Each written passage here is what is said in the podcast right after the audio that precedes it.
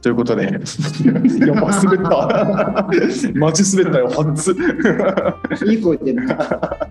はい、ではあの FYF9 後半はい。を始めていきます。はあの後半はいつもの通りというかなんというかで、あのまた映画評論をやっていこうと思ってますのが、い。はい。思いますのが。ますのが、はいあのまあ今回せっかくミッキーも来ていただいているので、はい。まあいつも通りあの最初はあの僕があの。まあ、ある映画の感想というか評論をバーって喋りますけどうん。その後、まあ3人でねうん。あの、まあ、ああでもないこうでもないがお話できたらいいなと思ってます。はい。はい、よろしくお願いします。お願いします。はいはい、お願いします。はい、今回もあの実はまあリクエストで映画をいただいてまして。はいまあ、リクエストくれたのはしんちゃんってまあ僕の超身近な友達なんですけど、え しんちゃん。ー。まあ、あの彼も結構映画見てる方なのでうん。であの何ヶ月か前に2人で映画見に行ったんですよ。えーあのバイオハザードのお「We lcome to Raccoon City」だったかな。ーあの映画を見に行ってでその感想を僕がノートに書いたんですあのブログサービスのノートに書いたところ、まあ、それをそのしんちゃんが見てくれたみたいでうん。なんかその自分が思ってた感想抱いた感想と全然違うこと書いてたからなんかそれを面白がってくれてうん。で今回のリクエストというのがあの、まあ、しんちゃんはこの映画をなんかすごいなんか泣ける映画だと感じたらしいんだけどうん。じゃあ果たしてトマケンの視点でこの映画を語るならどんな感じになるのか聞いてみたいってことでなるほど。そうそうあの僕募ってもないのにあのくれたリクエストですね。なるほどね。いいね。はい、なので、えーとまあ、映画を、まあ、レンタルで、えー見て、えー感想を用意させていただきました。あおりがとうございます。ということでなんだろいきう。ますよ。しんちゃんだからね。しんちゃんだからうね、ん。えー今回見た映画は2018年に公開されたファンタジー映画「んプーと大人になった僕」お？です。なんか聞いたことある方も多いんじゃないですかね。うんえー監督マーク・フォスター、主演は、主演はじゃない主演はユアン・マクレガーで。やっば まあこれは実写映画でして、うんあの物語は第二次世界大戦前のイギリスから始まります。うん。主人公の、えー少年クリストファー・ロビンは、えープーさんやその仲間たちと楽しく過ごしていたのですが、えー大人になるにつれて、えー戦争に出兵したり、まあ、戦後も仕事が忙しくなったりうん。そのせいで家族との関係がこじれたりして、うんまあ、そんな忙殺された日々の中で、えープーさんたちと過ごしていた少年時代をいつしか忘れていってしまうんですね。うん。まあ、でもひょんなことから、えープーさんと再会して、まあ、いろんなはちゃめちゃが起きて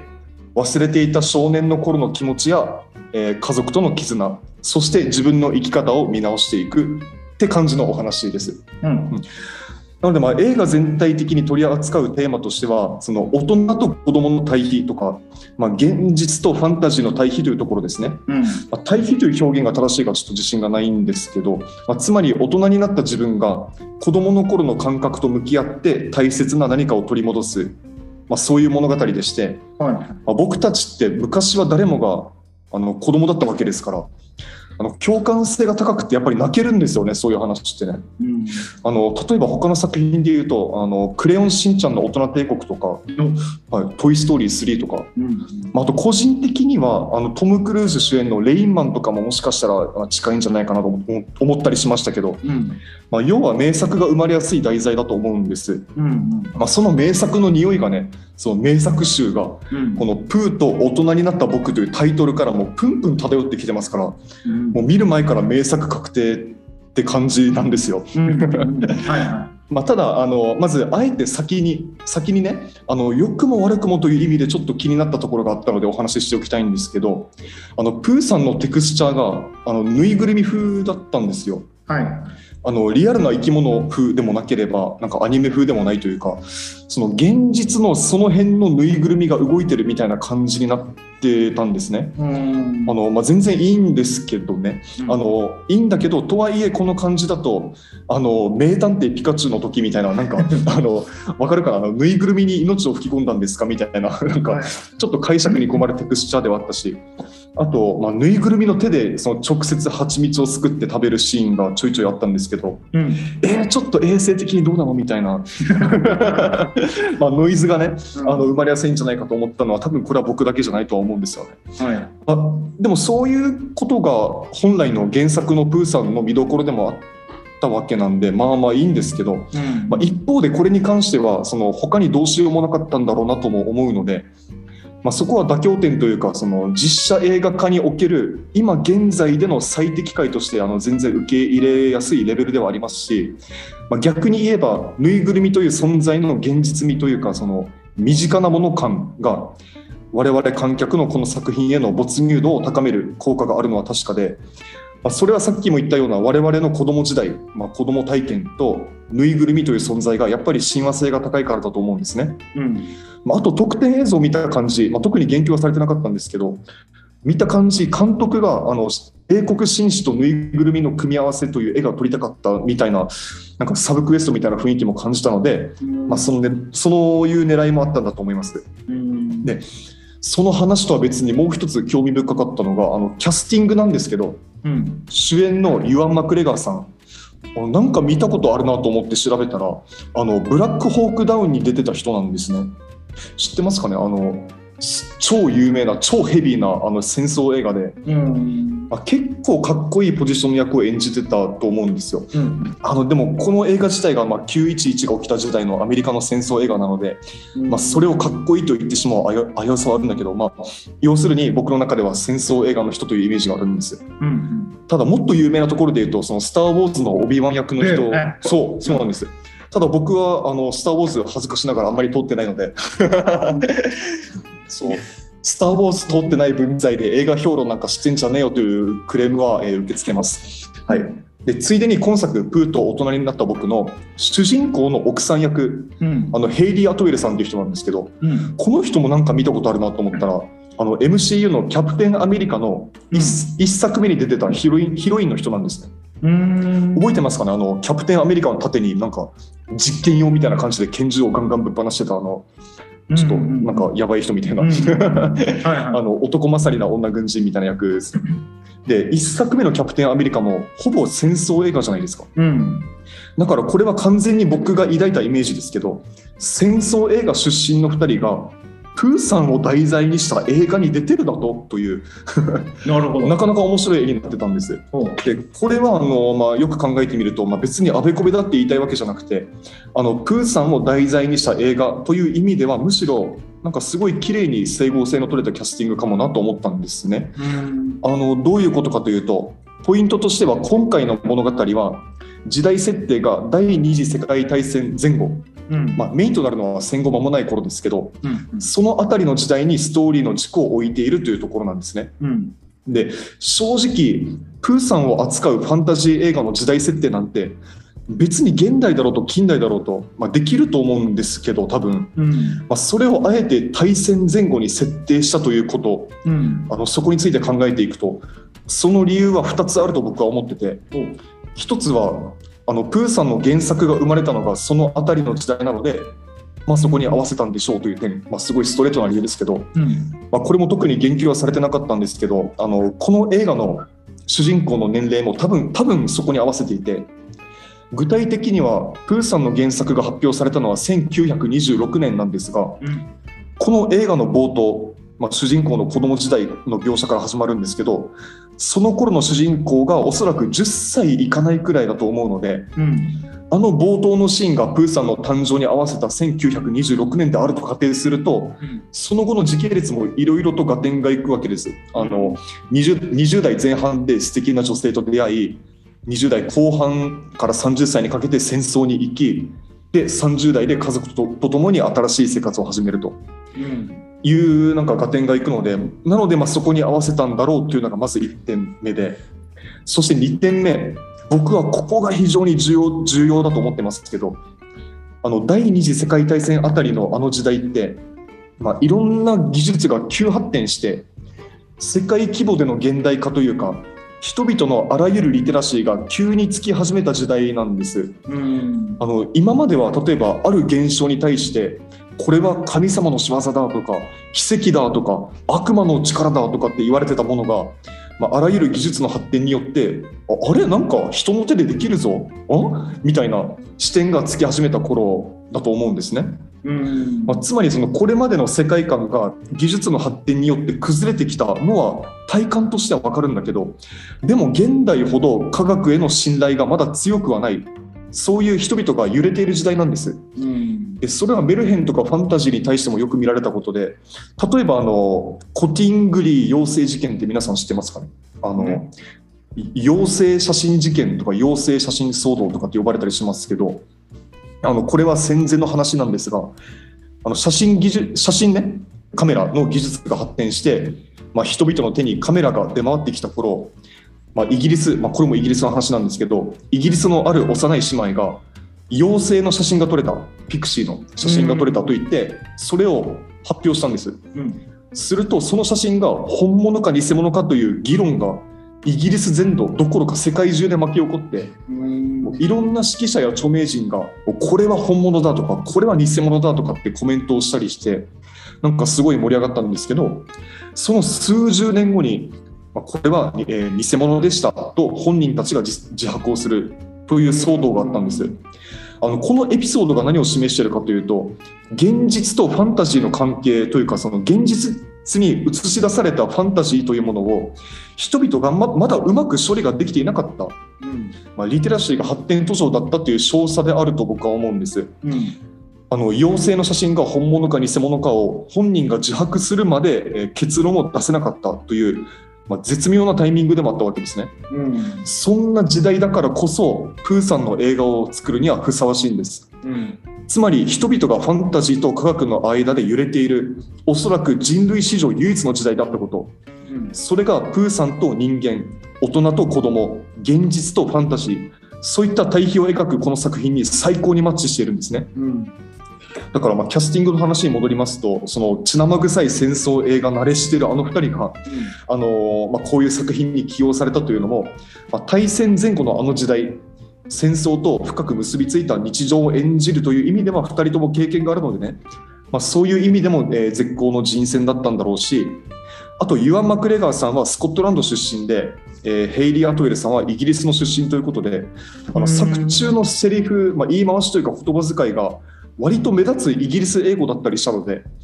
だからイギリスイギリスネイティブをキャスティングしたかったんだろうなという狙いも感じました。で、えー話の内容としては、もうようやく内容に移るんですけど、あの内容としては、あのまあ、さっきも言ったように、さまざまな対比がテーマに置かれていて、まあ、全部ひっくるめると、要はおと大人と子供の対比の話であると僕は思ったんです。あのこういう話って、まあ、大人になるってどういうことなんだろうという、なんだろう、その思春期を過ぎたらもう一生考えないようなテーマを掘り起こさせてくれるわけですね。うん大人になるということは例えば体が大きくなるとか、まあ、いろんな経験を積むとか知識がついて視野が広くなるとかそれを根拠に子どもや若者を導くとか、まあ、そういうぼんやりとした現象だと思うんですけど、まあ、要するにとにかくいろんな経験や知識や何かしらを取り込んで継ぎ足していく足し算のプロセスであると言える一面もありますけども同時に子どもの頃の感覚しかもどうやらめちゃくちゃ大事なものっぽい感覚を置いていってしまうという忘却のプロセス引き算のプロセスでもあるわけなんですよね。うん例えば今作で言うと風船の存在がその象徴の一つだったと思うんですけどあの大人になった主人公クリストファー・ロビンは、えープーさんが欲しがった赤い風船をいやいやこれはいつでも買えるものだとそっけなく扱うんですがプーさんは僕は風船を持っていると幸せになれると言ったりとか、まあ、どれだけ時間が経っても、まあ、これはクリストファー・ロビンからもらった風船だと言って大事に持ち歩いたりするんですね。これって超ウルトラ子供あるあるじゃないですか。あこの描写を見た時僕もなんかクリストファー・ロビンのようにちょっとハッとさせられたんですよ。あ忘れてたなこれあ俺も子供の時そうだったなと思ってうんだからざっくりした分け方をすると大人の合理的判断では風船とか別にいらないんだけど子供の感性的判断では今この瞬間は風船が何よりも大事である。というその両者の主張がぶつかってるわけなんです。うん。これは多分どっちがいいか悪いかの話ではなくてあというか普通にどっちも必要な感覚ではあるんだけどただ大人という生き物はどうやら子供の持つ感性的判断のパラメーターがあまりにも低くなっているようなんです子供時代も経験してるくせにね。だから僕は今から、まあ、不要不急問答にもすごく通ずる、まあというかもう100万回くらいこの話をしてるやんけという話をしますけど、ん。今作で言うと風船を大事にできる感性があるということは合理性の枠には収まらないようなもの。例えば家族とか愛とか人生とかを大事にできるというわけで。クリストファー・ロビンはプーさんと再会することでその感性を取り戻して家族や愛や人生を取り戻していくわけです。風船を大事にできる感性。つまり豊かさですよ。いいですか皆さん？えこの映画の最大のテーマ最大のキーワードは豊かさなんです。YTK です豊かさ。マジでこの不要不急問答でも100万回は使ったであろう大事なワードですよこの豊かさを念頭に置いて物語を振り返ります。まずクリストファー・ロビンは幼少の頃プーさんやその仲間たちと過ごしています。そこは現実的な合理性なんかほとんどないような、まあ自由な世界なわけです。うん。ですが成長するにつれて、えー寄宿学校に入れられたり都会に出たり戦争に出兵したり帰ってきてからも仕事に追われたりして彼は厳しい規律と教養と社会性を身につけることでプーさんと過ごしていたあの豊かさを記憶の奥にしまっていくんです。ちょっと構造主義的な言い方をすると戦後間もないその経済的な勢いのあるロンドンという空間。まあ、ロンドンに限った話じゃないですけどそんな勢いのある場所が生活拠点なわけですからある意味無駄な無駄なものは捨てて合理性を身につけていないと生きていけないようなそっぽ向いてるとすぐに置いていかれるような社会に彼はいるわけです。少年時代でプーさんと得た豊かさはその大人になるという忘却のプロセスの中にしっかりと組み込まれてしまって、まあ、構造的には不要なものだと判断されて彼はそんな豊かさを失います。まあ、ですがひょんなことからプーさんと再会し風船の下りは彼との会話や旅によって忘却された豊かな感性を取り戻していきます。具体的には子どもの遊びみたいなことをしていくんですね。そうして徐々に子どもの頃の感性を取り戻していきます。取り戻したことでどうなるか。今まで合理的じゃないからとか大人になると意味がないからっつって切り捨ててきたものに目を向けるようになります。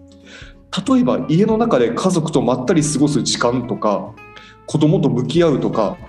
それによって家族の絆を取り戻すとか仕事においてもコストカットではなくコストを生かして利益を生む方に考えを改めるとか、まあ、つまり豊かな感性を得ることで今までの合理性の緊張がほぐれて余裕が生まれて結果的にプライベートも仕事もうまくいくという話になってるんですね。これはどう考えても我々も学ぶべきメンタリティというか心構えだと思うんです。まあ、大人になるということは、まあ、厳しい社会で生き残っていくことだから無駄を省いて合理的にスムーズに生きていこうとすることであるだけではないぞと君たちは何か大切なものを忘れていませんかとあなたの人生には重要な何かが欠落していませんかとそう合理性ではなく感性すなわち豊かさですよとそんなメッセージが込められているんですね。いい映画ですね。はい。まあ大事な感性が磨かれ磨かれるような素敵な作品だと思います。えー見たことない方はぜひ見てみてくださいということで、えー一旦私の映画評論はここで締めさせていただきます。ありがとうございました。いや超熱弁したから今ちょっと熱い。あもうね、相当な熱弁、熱弁っていうか、もう、あの、ありがとうございました。いやありがとうございましたや十分お腹いっぱいなんじゃないかなと思うくらいでしたけど。あのーありがとうございました。ミ ミッキー、今日はミッキー、はい引き続き言いますけど、ありがとうございますミッキー、どうですか？あの、トマケンの熱い、あの、プー、プーロンを。いや、あ本当。ミッキーは見たんでしょ？ちなみに俺は見てなくて、あのー、振っといて奪うっていう、あのあのパターンになっちゃったんだけど、うんだけど一方でさあの熊野プーさんのビデオ VHS が結構ちっちゃい頃から家にあって何回も見たんですよ。おまあ蜂蜜作ってあの穴から抜け出せなくてみんなに引っ張ってもらって。で引っ張って引っ張ってポンって抜けて蜂蜜の木にまた刺さって、ううんまいうまいみたいな、うんあののんきなプはいーっていう話。うん。わかるわ。でなんか俺このあのプーと大人になった僕。うん。見てないんだけどトマケンのその映画表の、まあ、特に後半の方を聞いてて、うん。そのプーを見ていた頃の自分多分それこそあのクリストファー・ロビンクリストファー・ロビン、はい、そうです。みたいに 8, 歳8歳とか、まあ、10歳いかないくらいだったと思うんだけど、のこととか思い出してちょっと泣きそうだったっていうのだけはまず先に言っておきたい。見てないんだ ミッキーは見たんでしょ？あの一応昨日そうあのそうです。打ち合わせ水曜日ぐらいにしてで昨日ちょうど、あの帰りにレンタルショップ寄って DVD を借りて見まし予習してきましたね。なるほど。もどうだった？見てるあの今言った構図はもうまさにその通りであのちょっと繰り返せないんですけどやっぱりあの一番それが現れてたなっていうのはあの、まあ、これネタバレネタバレって OK この番組ある程度大丈夫。うん。あの夜あの娘に本を読んであ本あの本を読むシーンがあるんですよ。あのうんうパパあの今週末ちょっとやっぱり仕事で一緒にあのちょっと別荘というか田舎に行くって予定あったけど行けなくなっちゃったんだって顔悲しいお知らせをした後にうんなんかまあ説得をしてその後娘があのじゃあパパにこれを読んでもらいたいっていうかまだ絵本読んでって言ったら読み聞かせをして寝る前にって言って。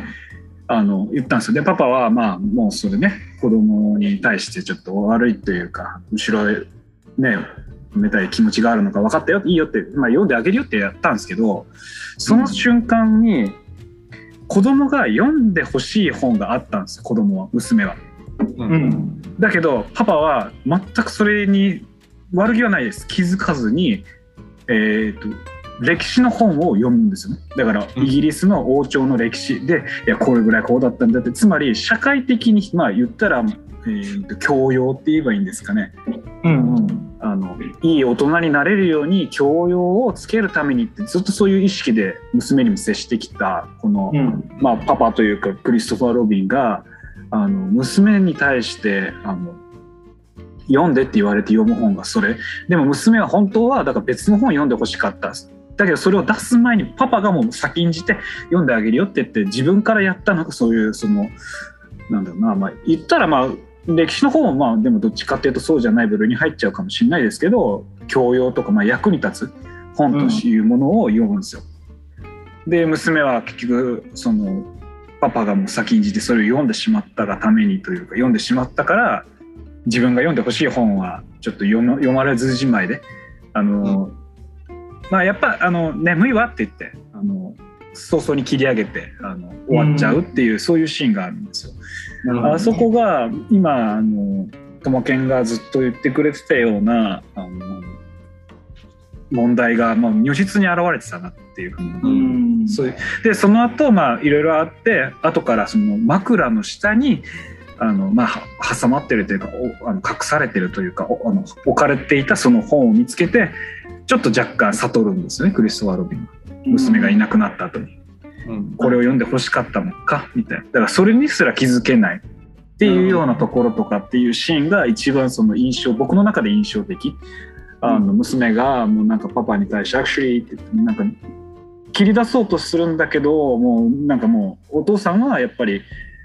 あのそういう感覚というかなんだろうなベクトルで動いてなかったからもうやっぱ私は眠たやっぱ言ったけど眠いからもういいよって言ってあのうんもう切り上げちゃうそういうのシーンがですね本当にうん確かにな。今の構図を一部分僕の中では象徴してたんじゃないかなと思うそんな感じでした。はい、そうですね。大人になったクリストファー・ロビンが全く余裕がないっていうのがとってもよく表れたシーンだった。なとう思ったこれなんか今のミッキーの話も含めてだけどこれ俺多分見てないけどうん見るのちょっと怖いくらい共感性が高そうだなと思った。その一幕のさもうまさになんか僕からするとかなりあるあるなシーンというか、何を読み聞かせるか問題っていうのはやっぱりあってうんでなんていうのかな。こう子供扱いしないようにっていうところも思ってて、うん。こうん。ういかにも幼い子向けみたいな本だけじゃないものとかも取り扱ったりするわけさ、あえて。うんうんだけど思いっきりなんていうの？あの役に立つかどうかっていう論理からだいぶ距離を取ってる。もう要はただこうバベロベロバーじゃないけど、うん。あのわーみたいなお話もうん。間間挟んだりとかするからなんかねなんかすごい共感しそうだなと思った。そのクリストファー・ロビンに。大人になったクリストファー・ロビンに。しかもごめんね。もうなんか今日もうほとんどトマケンの評論で全部あの 出てると思ってて内容について。で映画見て俺もまた場を改めたいなと思ってるんだけどあのすごい重要なキーワードだったかもなと思ってるのがいくつもあってなんかこう近代に向かっていくっていう時代の変遷が大人あ子供から大人に変わっていくっていう話とリンクしてるうん。っていう話もあの改めて考えるとそうだろうなと思っていたし風船のくだりを本当に面白いなと思ったよね。思ったっていうか見た見てないからあれだけどなんかこの風船もあの風船も同じってやっぱやっていくのが近代合理主義の特徴の一つだと思っていて、うんまああのその差はない何と何が一緒なのかイコールで結べるものを増やしていくっていう。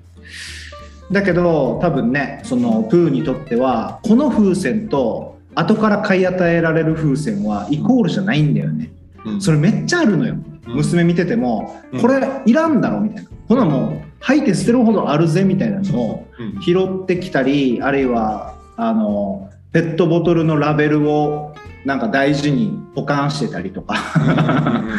包装紙に使われてたリボンを取ってるとか。はいはいはい。で俺これめちゃくちゃわかる。一方でめちゃくちゃそれを受け入れっぱなしだとやばいなっていううん。狭間にいつも揺れてるんでうん。なんかこうあーまさにでもそれは子育ての場面でそうだしプーとのあのクリストファー・ロビンの間でも起こったことだしうんまさに今俺がサラリーマンと約束のバス停の間で行き来してることとかも結局そうだなと思うしなんか俺の映画じゃない？俺最近ユアンあのマクレガーユアン・マクレガー、はあの「オビワン」っていうタイトルで「スター・ウォーズ」のスピンオフやってて。ああやってた。はいはい。で俺オビワンがめちゃくちゃ好きで、はい。あのなんていうの？マクレガールネッサンスが起きてるわけよ。あっていうのも重なってのこの話だったんでだいぶ見ないといけない映画に浮上してきてるね。あもうドンピシャですよ。ドンピシャだね。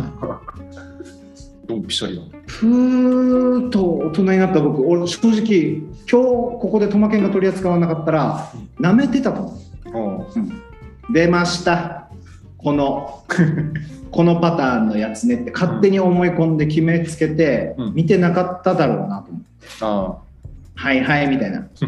はいはいなんかプーと再会してえーみたいな。うん。あの 感動のみたいな。もういいいいいいいいみたいな感じだったんだけど見る見るっす。聞いてる人全員がそう思ったんじゃないかなまあ、映画をちょっと褒める言い方をするとあの、うん。なんかそそういう見方も一応できるんですよ。あのなんていうかなあのあーそういうパターンねみたいな。か軽い軽いノリでもあったんでうん。映画全体のそのなんていうかコントラストというか。なんか俺がちょっと 受け止めすぎただけなのもあるんだけどうん。なんかふらっとした気持ちで見ようと思えば見れるあの作風ではうん。あったんで、まあまあおすすめですよ。い。やこれあミキあのじゃあもう金が鳴っちゃってるんですよね。そうなんですよね。なのであのじゃあ一言ずつ一言ずつって別に本当にワンフレーズじゃなくていいんだけど、うん。一言ずつもらって締めにかかろうかなと思うんだけど。いいですかミッキー？はい。あ、何？僕から？あじゃあミッキーから。おえーっと 僕からそうですね。細かい話は別としてあのいやあのプーさんって面白いよなっていうところが一つ。という前にあの一個だけ触れたいなって思うのはあの、うん。さっきあのそのプーの映画の、えーっとまあ、表試験方法が、まあ、なんかに合わせてそのコティングリー事件の話をうんうん。あの言ってたと思うんですよ。あれって現実世界に SF が立ち現れるっていうようなあの意味で問題になってた議論の的になってた。つまり現実社会の写真として切り取られたものの中に本当だったらいるのかどうかわかんない SF の、えっとまあ、妖精が出てくると。うんで現実って現代はそれが逆になってると思うんですよね。例えば VR とかの技術の話ってうんうんむしろ SF の世界の中に私たちが行くみたいな感じになっていく。うん。だからちょっと状況が変わるんじゃないかなっていうこととかを考える今話のきっかけもちょっと今回あったなっていうけどちょっと時間ないので置いとくと。うん。でまあそれに合わせてで話をプーさんに戻すとまあだからその大人と子供のえーっと違いないしは遊びの位置づけってすごくやっぱポイントで。うんあのまあ、もう一個だけ僕が印象に残ったシーンで言うと電車に乗ってる中であの目に入ったものをい言っていくゲームっていうなんかよくわかんないゲームがあるんですけどあれで楽しめるかどうかですよはいね。それは別になんだろうよくわかんない楽しみがあるからいいとかなんかそのそういう問題じゃなくて自分自身で楽しめる何かをちゃんと持ってるかどうかってことでも多分あると思うんですよ。うん。で子供はあの多くて大人は少ないっていう量の問題じゃなくて量の問題とか質の問題じゃなくてそれがあるかどうかっていうことが多分重要で大人っていうのはだからそれがあんまり少なくなっているってことなんじゃないかなと。むしろ、でもあり得る楽しみ遊びっていうのはまさにその有用的なものの中での遊び。例えばお金を使って何かを得てとかっていうそういう話になっていくただ、うん。一方でその今ここで問題になってる遊びって全く何も生み出さないですよね。本当に、ただ楽しいんですよ。うんなんか別にお金を入れて何かがもらえてとかなんかそういう話とかでも全くないし、なんかゲーム性って言っても何かすごい作られ込まれたかっていうものでそれを攻略していったぜ。で達成していったぜとかっていう話じゃない。ただ単にな入ってきたものを まあなんか名前を言っていくだけ牛、ね、猫と女の人みたいな。なんか本当そんな感じ。うん。でもそれが楽しいってこれ結構僕は今うまく言えてないんですけどあの重要なものなんじゃないかなっていうふうに思ってるっていうことがやっぱあの聞いててあの改めて考えさせられたなっていうことがありましたね。でだからそういう意味でプーさんって結構哲学っていうかそういう考えるきっかけってめっちゃあるんですよね。で、まあ、別にあの全然その案件でも何でもないんですけどプーさんの哲学っていう本があるんですよ。ううんんあのググったら出てくるんですけど「熊野プーさんの哲学」っていうタイトルの、まあ、本があってなんかあのそういうのもちょっと見てみるとあのいいのかもしれないなってはちょっとやっぱり今回思ったりはしました。なるほどまあなんかいつかブックレビューかなんかちょっとじゃあ取り上げてみようかなっていう気も少ししたのではい。その辺はあの一見にねあのお客さん引っ張っていくためのちょっと宣伝。なんでいいね。ほとんど同じ聞いてるんじゃないか問題も まあはい。そんな感じの感想を持って今日やっぱ、うん、あそうだよなって改めていろいろ考えさせられたっていう感じでした。はい。ありがとうございます。ありがとうございますミッキー。ともけんからもじゃあ一言そうですね。僕は言いたいこと 100%, 100言っちゃったので。はい。まあでもあの言おうか言わないか迷ってた部分としては、うん。あのさっきそのポポさんもちょっと一緒に言ってくれてたんですけどその時代背景的なところでうん。なんか子供から大人に移っていく変遷とか、うん。そのなんだろうな。まあし正直ね深掘りは僕はできないんだけどちょっと思ったのがあのモダニズムとポストモダニズムうん。にその移る話にもすっごい近いものを感じてうん。その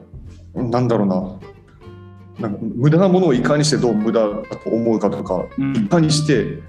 取り込むかとかうんあのそういう話ってあの俺個人のあの問問題というか気にしてる部分でもあるしうん。あの、まあ、時期によるけど人類が抱えていたあの宿題みたいなもものでもあったと思うんですよね、うん。課題みたいな。うん。です。あのまあ、そこをあのなんだろうな、まあ、時間があれば俺ミッキーに振ろうと思ってたんだけど、まあ、まあまあまあまあまあって感じで。まあまあまあって感じで。で まあなんだろうだからいろんなものをなんだろういろんなものの隠喩であったという捉え方を僕はしているんです、うん。まあ、隠喩って言い方はまあまあうん。だからそのすごいいろんな観点でいろんな視点でいろんな読み解き方ができるうんまあノリは軽いんだけどうんなんかそういう映画っていい映画だよなっていうのがうん。あの一つ思ったところなので、まあ、結論だからもうみんな見てくださいねっていう話。とりあえず。はい。はい。以上です。いや、ありがとうございます。ありがとうございます。で本当に今日あの取り上げたテーマとか出てきたキーワードって多分それ一本一本をあのまんま毎回のテーマに置けるくらいのやつだったなと思ったんでむしろこうネタがストックされた感も若干あったなと。確かに、であの感想に変えてなんだけど今日の回、はい。えっといろいろあるんですけど一番今日感じたのはトマケンの批評性が上がっているっていうポイントかもしれないなと思ってるんです。でそれはトマケンをおだてたいっていうのも半分あるんだけど 実は今日出てきたキーワードとかなり密接に関わってる話で批評って何なのかって定義難しいし俺がやっていいかは分かんないんだけどでも一つの側面としてあの描かれてる事実あ事象に対してあの解釈をつけていくっていうのが俺は一個かあの側面としてあるかなと思ってて。うんで解釈はあの実際に内包されてるものかどうかとはまた別の話だとう。ん。ある種のちょっとロマンチックに言うとイマジネーションに近い部分があったとあると思ってて。だからプーさんとあの思い出のプーさんと出会再会したクリストファー・ロビンのうん。こうなんかこう懐かしさとか思い出みたいなのを捉えて進むような話だったところからあの近代と近代化と近代化じゃないものとか合理性と合理性の外側とか読み取っていってイマジネーションが膨らんだと思うんだよね。うん。でこれって作品世界を味わう上でそんな味わい方もあるんだっていう糸口の提示というか提案にもなってて、あの俺はそれって批評の一つ重要な側面だと思ってるんですよ。うん。うん、なのでそれを今日めっちゃ感じたなっていうのとお最後ね。はいあのそれまさにままさしくミッキーが言ってた名前をみ目に入ったものの名前を言いまくるゲームと非常に重なっていてつまりカウントし尽くすかどうかみたいなうん。存在をうん。目に映ってる風景の全てをあの全部名前言うって全部の存在をカウントしてる状態だと思っていて。うん。であの超ざっくりした話だけど存在をカウントするってまさに価値をカウントしようとすることでうん存在が確認されないと価値の話にならないからなんかいろんなものに価値があるよなっていう切り口が今必要なのかもなと思います。うん。ある意味合理主義の中で一本化されていった価値の間口っていうのをもう結構消費し尽くしたんだろうなと思ってて人類は。うん。であの価値を求めるみたいな状態になっていってる時に目に入ったものの存在を確認しまくる。うんあるいはひそういう意味での批評性解釈を加えていくっていう遊びがあのなんか現代的なアプローチなのかもなと思って、あ俺たちってやっぱプーと共にあるなと思って。なんかプープープー用プー級問答空気問答。プー級問答。じゃないかなと思ったところで、えー、もう取り留めもなくなってくるんで、はい。えーっと後半のあの今回のねあの映画批評、プーと大人になった。僕。ああ、ぜひ見ます。みんなも見ましょう。はい。で望んじゃって申し訳ないです。ということで、えー、ととはいえ多分この3人の中で一番プーさんのことが好きなんじゃないかなって言われているプープーアルージオとえーまあ、実のところそんなにプーを通ってこなかったけど、えーそれなりに感動したトマケンとえー、難しいこれ、えー、プーさん研究したことなかったけどちょっといろいろ発想イマジネーションいただきました一見のミッキーでしたいや、ミッキー、今日本当にありがとうございました。ありがとうございました。はい、はい、はいありがとうございました。ありがとうございましたありがとうございました。またね you